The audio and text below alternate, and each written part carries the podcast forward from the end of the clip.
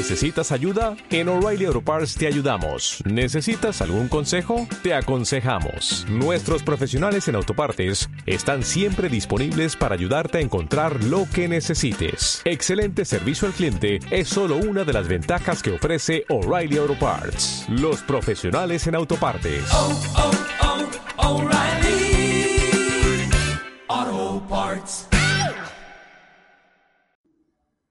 Buenos días, buenas tardes y buenas noches. A continuación escucharán la narración del estudiante Pablo Andrés Mesa Osorio con el texto Simón el Bobito, escrito por Rafael Pombo. Simón el Bobito. Simón el llamó al pastelero. A ver los pasteles, los quiero probar.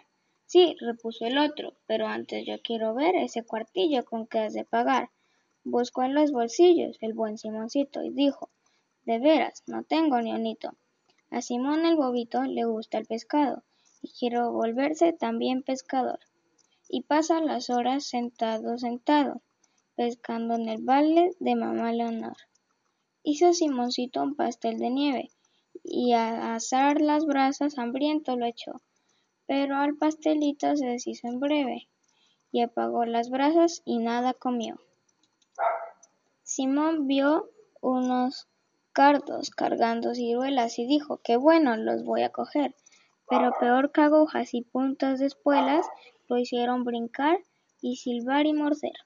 Se lavó con negro de embolar zapatos, porque su mamita no le dio jabón, y cuando cazaban ratones los gatos, eh, espantaba al gato gritando ratón.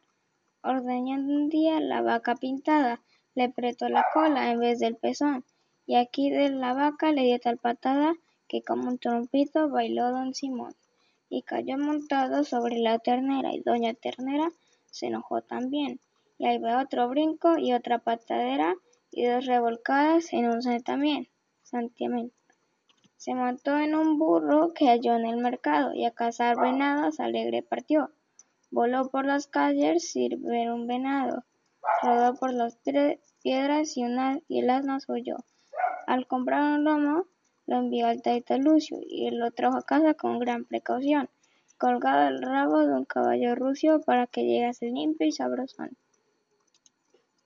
Empezando apenas a cuajarse el hielo, Simón el bobito se fue a patinar, cuando de repente se le rompe el suelo y grita Me ahogo, vengan a sacar.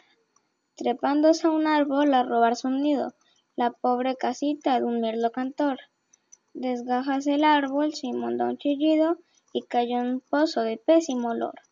Ve un pato, la apunta, descarga el tabuco y volviendo a casa le dijo a papá, Taita, yo no puedo matar a un pajaruco, porque cuando tiro se espanta y se va.